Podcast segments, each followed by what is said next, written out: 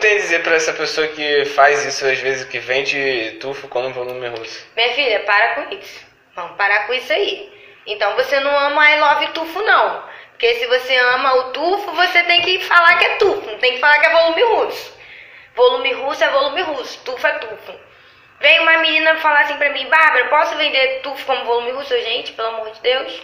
Se você quer fazer volume russo, faça volume russo, não fala que é tufo. Aprenda volume russo. Cara, volume você tá russo, né? enganando a sua cliente, gente. Isso é, isso é, é chato, isso é feio. E já fere os Não, é. princípios humanos. Já. Tipo assim, você tá ali, né?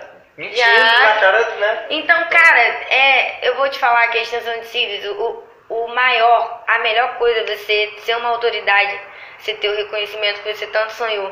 Cara, eu fiquei com um sorriso estampado aqui, quando ela me contou isso.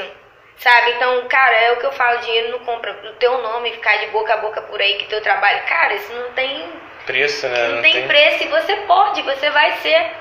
Só vai depender de você. A gente tem que sacrificar as coisas, gente. Abrir mão de tanta coisa pra estar nesse estúdio, pra investir numa boa cola. Abrir mão dos meus brincos, né? Das minhas bolsinhas, da minha blusinha que eu queria comprar e fui investir.